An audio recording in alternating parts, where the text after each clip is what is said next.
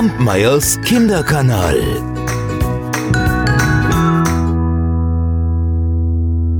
Hallo meine Lieben, da bin ich wieder. Und wisst ihr, was mir aufgefallen ist? Ich habe jetzt schon so, so, so viele Geschichten erzählt, aber ich glaube, ich habe noch überhaupt keine wirkliche Pferdegeschichte erzählt, oder? Könnt ihr euch an eine erinnern? Ich jetzt gerade nicht. Wie auch immer, ich erzähle euch jetzt einfach mal eine. Zumindest kommt da ein Pferd drin vor. Aber wie immer fängt die Geschichte anders an. Schon den Vormittag über waren die Menschen von überall herbeigeströmt. Von Norden, Süden, Westen, Osten, Männer, Frauen, junge, alte, große, kleine. Sie alle waren durch das Eingangstor getreten. Manche von ihnen hatten ein Lied auf den Lippen, andere hoffnungsfrohe Augen, und alle, ausnahmslos alle hielten sie Gaben in den Händen.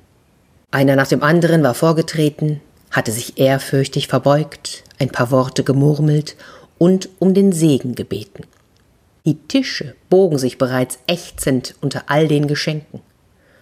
Und es würde jetzt noch einige Tage so weitergehen, denn jedes Jahr um diese Zeit wurde eine Woche lang gefeiert, gebetet und gesungen. Und wozu das alles? Jedes Jahr dasselbe.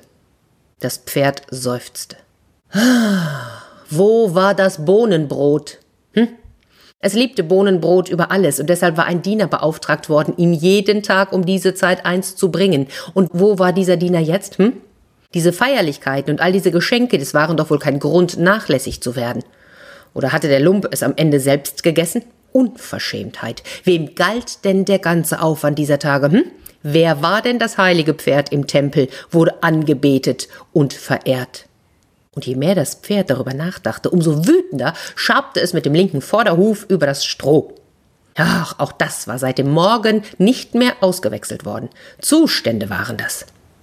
Plötzlich schreckte es aus seinen Gedanken hoch, denn es hatte etwas gehört. Ein Rascheln, was war das? Mäuse im Stroh? Da schaute es sich um und blickte direkt in die Augen eines jungen Mädchens. Und dieses Mädchen hielt ihm schüchtern ein Stück Brot hin. Für dich. Das Pferd betrachtete die ausgestreckte Hand. Der Kanten war alt. Ob die Zähne das mitmachten? Denn es hatte schon lange nichts Hartes mehr gegessen. Aber irgendwie war diese Geste rührend. Und so nahm das Pferd vorsichtig das Brot, und während es kaute, betrachtete es das Mädchen. Es sah aus, als hätte es selbst dringend etwas zu essen nötig. Die Haare hatten schon länger kein Wasser mehr gesehen. Die zerlumpten Kleider hingen an ihm herab und die nackten Füße, die starrten vor Dreck. Da wurden die Augen des Pferdes milde. Wer bist du? Woher kommst du? Was machst du hier? da lachte das Mädchen so viele Fragen. Ich suche einen Platz für die Nacht. Und dann erzählte sie, dass die Eltern früh gestorben seien. Der Großgrundbesitzer hatte sie dann vom Hof gejagt, denn er brauchte die kleine Hütte, in der sie mit ihren Eltern gelebt hatte. Ja, für die neuen Arbeiter sollte sie sein, die Hütte. Und seither war sie unterwegs, schon seit vielen Jahren. Mal schlief sie unter freiem Himmel, mal im Wipfel eines Baumes. Bei Regen suchte sie sich einen Unterschlupf. Hin und wieder fand sie nette Menschen, bei denen sie dann ein paar Tage bleiben konnte, wenn sie im Haushalt mithalf oder, oder die Kinder hütete oder auf die Büffel acht gab. Und sie erzählte von den glitzernden Diamanten auf dem Wasser, sobald die Sonne aufgeht, und von dem Kreischen der Affen in den Wäldern und den funkelnden Sternen am Himmel. Und beim Reden, da war sie auf die goldenen Gitterstäbe geklettert und streichelte das Pferd ganz sanft. Sie redete und streichelte, redete und streichelte. Und wenn das Pferd hätte schnurren können, dann hätte es jetzt spätestens geschnurrt. Das Mädchen erzählte aber auch von dem täglichen Kampf ums Überleben und von der Mühe, genug zu essen zu finden und der Einsamkeit da draußen. Oh, da schnaubte das Pferd. Ich weiß, was du meinst. Einsam bin ich hier auch. Doch überleg doch mal, wie gut du es hast. Ich beneide dich um deine Freiheit, davon träume ich seit Jahren. Und jetzt erzählte das Pferd von seinem Wunsch, endlich mal wieder nach Herzenslust ausschlagen zu können, unter Bäumen zu schlafen, im Mondlicht über die Wiesen zu galoppieren. Stattdessen war es hier gefangen in seinem goldenen Käfig. Als junge Stute, ja, da hatte das Pferd es genossen, bewundert zu werden, Gaben zu bekommen, sich um nichts kümmern zu müssen. Aber bald, da wollte die Stute nur noch frei sein. Zweimal hatte sie versucht zu fliehen. Zweimal war sie wieder eingefangen worden. Dann wollte sie sich zu Tode hungern. Aber Hunger tut weh. Ja, seufzte das Pferd, und heute, heute beschwere ich mich, wenn der Diener mir das Bohnenbrot nicht rechtzeitig bringt. Alle halten mich für heilig, dabei bin ich nicht halb so heilig wie du, die du mir ohne zu zögern dein Brot gegeben hast. Und so klagten sie einander ihr Leid und bewunderten das Leben, das die andere führte. Plötzlich wurde die Stute ganz aufgeregt. Weißt du was? Weißt du was? Wir tauschen. Du lässt mich hinaus und bleibst an meiner Stelle hier. Da lachte das Mädchen. Was? Soll ich mich in ein Pferd verwandeln? Nein, nein, viel einfacher. Weißt du, ich stell mir das so vor. Du lässt mich hinaus und bleibst selber hier. Wenn dich jemand ansprichst, schaust du so weise wie möglich und sagst immer nur, das wissen die Götter.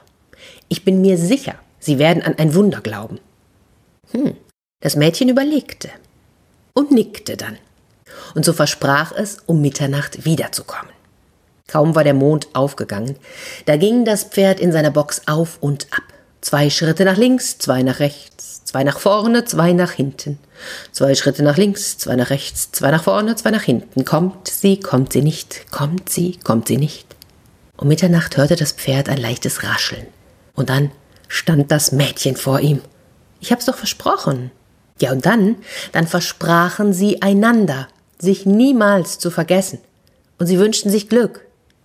Zum Abschied umarmte das Mädchen die Stute und dann schaute sie ihr nach, als diese versuchte, wie auf Samtpfoten, was natürlich für ein Pferd nicht so wirklich leicht ist, aus dem Stall über den Tempelhof zum Tor hinaus zu traben. Anschließend zog das Mädchen die Lumpen aus und holte aus der Festtagskiste des Pferdes ein seidenes Gewand. Darin wickelte sie sich ein, ging in den goldenen Käfig, schloss das Gatter hinter sich und legte sich schlafen. Aber sie war so aufgeregt, dass sie gar nicht wirklich zur Ruhe kam. Ob das Pferd wohl heile hinausgekommen war?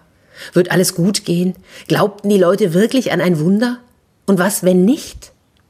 Und da erschrak sie mit einem Mal. Denn auf der gegenüberliegenden Wand, da, da tauchten mit einem Mal zwei Schatten auf, und diese wurden größer und immer größer. Es waren zwei Diebe. Die hatten nämlich soeben dem Mandarin seinen Schatz aus dem Palast gestohlen. Und jeder in jener Gegend wusste, dass es das heilige Pferd gab, und das sollte ihnen nun als Fluchthelfer dienen. Der eine der beiden, der war überhaupt nicht überzeugt. Hör zu, das ist ein heiliges Pferd. Und was ist, wenn es uns verrät? Da wurde der andere ärgerlich. Was redest du denn da? Es ist ein Pferd. Und das kann doch nicht sprechen. Und in dem Moment schaute er über die goldenen Stäbe und sah ein Mädchen. Wo war denn das Pferd? Das wissen die Götter, sagte sie, und der Dieb erschrak. Konnte sie Gedanken lesen? Hatte sich das heilige Pferd verwandelt? Da machte das Mädchen einen kleinen Schritt auf ihn zu. Das wissen die Götter. Da schrie der Dieb auf, ließ den Schatz fallen, packte seinen Kumpanen am Arm. Schnell, wir müssen hier weg! Und dann rannten sie davon, als wenn der Teufel hinter ihnen her sei. Da lachte das Mädchen und öffnete neugierig den Beutel mit dem Schatz. Uh, und es funkelte und glitzerte, so viel Silber, Jade und Gold. Doch dann gähnte sie. Oh, jetzt war sie aber wirklich müde. Hm, und kaum, dass sie sich ins Stroh gelegt hatte, schlief sie ein. Und sie erwachte von einem lauten Murmeln. Es klang, als sei der ganze Tempelhof voller Menschen. Und als sie vorsichtig die Augen öffnete, da erblickte sie als erstes ein paar prachtvolle Sandalen. Und dann schaute sie hoch und stellte fest, dass die Sandalen zum Mandarin gehörten. Und wer von den beiden in diesem Moment verdutzter geschaut hat, das kann ich euch nicht mehr sagen. Zumindest fand der Mandarin als erster seine Worte wieder. Äh, äh, wer bist du? Woher kommst du? Hm, das wissen die Götter. Und wo ist das heilige Pferd? Das wissen die Götter. Da wurde der Mandarin ganz blass und das Murmeln auf dem Tempelhof, das schwoll an. Das heilige Pferd hat sich in eine Göttin verwandelt. Sie ist eine Göttin. Da zeigte der Mandarin auf den Schatz. Wie kommt der denn hierher? Er ist mir letzte Nacht gestohlen worden. Das wissen die Götter. Und sie schaute so weise, wie sie konnte. Und der Mandarin war überwältigt. Sie weiß alles. Sie ist eine Göttin, ein Wunder ist geschehen. Und umgehend und mit großer Behutsamkeit brachten sie das Mädchen hinaus und setzten es auf einen goldenen Stuhl im Tempelhof. Einer nach dem anderen sank vor ihr auf die Knie und begann sie anzubeten. Sie baten um Hilfe bei der Ernte, darum verschwundene Dinge wiederzufinden oder einfach um ihren Segen. Und ihr zu Ehren wurde ein großer Tempel errichtet, in dem ihr jeden Tag gehuldigt wurde. Und so wurde aus dem Mädchen eine Göttin, der jeder Wunsch von den Augen abgelesen wurde. Und so vergingen die Jahre. Und wieder war es soweit. Von überall her strömten die Menschen, von Norden, Süden, Westen, Osten, Männer, Frauen, Junge, Alte, Große, Kleine. Sie traten durch das Eingangstor, manche mit einem Lied auf den Lippen, andere mit hoffnungsfrohen Augen und alle hielten sie Gaben in den Händen. Einer nach dem anderen trat vor, verbeugte sich ehrfürchtig, murmelte ein paar Worte und bat um den Segen. Und die Tische bogen sich bereits ächzend unter all den Geschenken. Das wird jetzt noch Tage so weitergehen. Das wussten die Götter. Ach, die junge Frau seufzte. Und dann tauchte das schlechte Gewissen auf. Worüber beklagte sie sich? Sie hatte alles, wovon sie stets geträumt hatte. Sie konnte sich nicht erinnern, wann sie das letzte Mal hungrig gewesen war. Sie schlief jede Nacht auf seidenen Kissen, hatte es im Sommer schön kühl und im Winter wohlig warm. Sie wurde verehrt, bewundert und angebetet. Und dennoch, niemand wollte wissen, wie es ihr wirklich ging, was sie bewegte. Keiner lachte oder weinte mit ihr. Sie hatte unter den vielen, vielen Menschen, die tagtäglich um sie herum waren, nicht einen einzigen Freund. Sie dachte häufig an das heilige Pferd. Und eines Abends ging sie zum Seerosenteich hinter ihrem Tempel.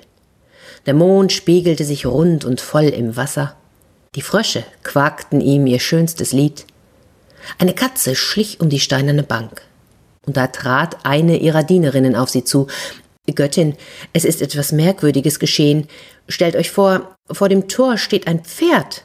Und egal, was der Wächter versucht, es lässt sich nicht abwimmeln. Augenblicklich war sämtliche Traurigkeit wie weggeweht. Sie gab der Dienerin ein Zeichen, sie möge das Pferd einlassen. Und kaum, dass sie mit dem Tier zurückkam, dankte ihr die Frau und schickte sie fort. Heiliges Pferd, wie schön, du bist zurück. Ach, ich habe so oft an dich gedacht. Und da erst bemerkte sie, wie mager die Stute geworden war, wie stumpf das Fell, wie ausgefranst die Hufe aussahen. Was ist denn mit dir geschehen? Hast du die Freiheit nicht genossen? Hm, anfangs schon, sehr sogar. Ich bin von Ort zu Ort gezogen, ich habe unter Bäumen geschlafen und bin im Mondlicht über die Wiesen galoppiert. Aber alleine ist das auf Dauer sterbenslangweilig. Was nutzt mir all die Freiheit, wenn ich keine Freunde habe? Du warst und bist meine einzige Freundin, und deshalb bin ich hierher zurückgekehrt. Wie wunderbar, sagte da die Frau, ich danke dir, und sie umarmte die Stute und streichelte sie, so wie damals. Und gerne hätte das Pferd wieder geschnurrt. Und du? sagte es, bist du wenigstens satt und glücklich geworden? Satt? sagte die Frau mehr als das. Aber glücklich? Ach, mir war auch sterbenslangweilig. Ich war trotz meines Reichtums immer noch einsam. Und nach diesen Worten drückten sie sich noch ein wenig enger aneinander. Und während sie dort standen, sich hielten und trösteten, geschah tatsächlich ein Wunder. Die Stute verwandelte sich in eine Frau. Oder die Frau in eine Stute? Das wissen wohl nur die Götter. Kampmeyers Kinderkanal.